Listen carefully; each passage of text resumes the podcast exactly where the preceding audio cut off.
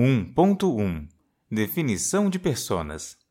Cada livro é pensado para um público específico, porém, todos têm em comum seguir uma linha progressista, com temas voltados aos interesses das minorias. Existem livros editados pela própria Literarua voltados a nichos bem específicos.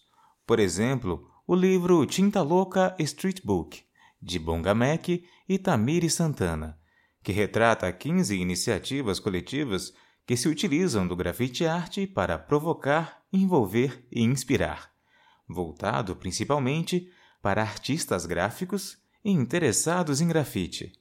Já o livro MEB, A História da Música Eletrônica Brasileira, escrito pelo DJ Eric Mark, como o título sugere, retrata a história da música eletrônica no Brasil e é destinado aos fãs desse estilo musical, além de DJs em geral. Um terceiro exemplo que nos ajuda a compreender a linha editorial da Literarua é o livro A Mais Longa Duração da Juventude, de Urariano Mota.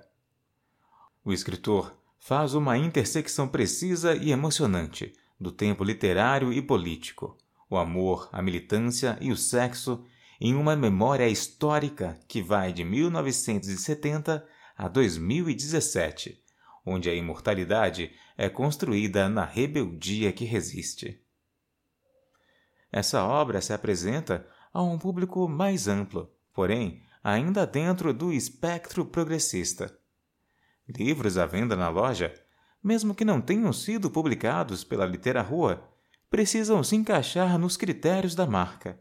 Um bom exemplo é o livro Dança de Rua, de Ana Cristina Ribeiro e Ricardo Cardoso, da editora Átomo, que está à venda na loja. Em comum com os demais livros, tem o tema da cultura de rua, já presente no título. Tanto Ana Cristina quanto Ricardo são acadêmicos que buscam levar cultura de rua para a academia e o conhecimento produzido na academia ao leitor comum, não acadêmico.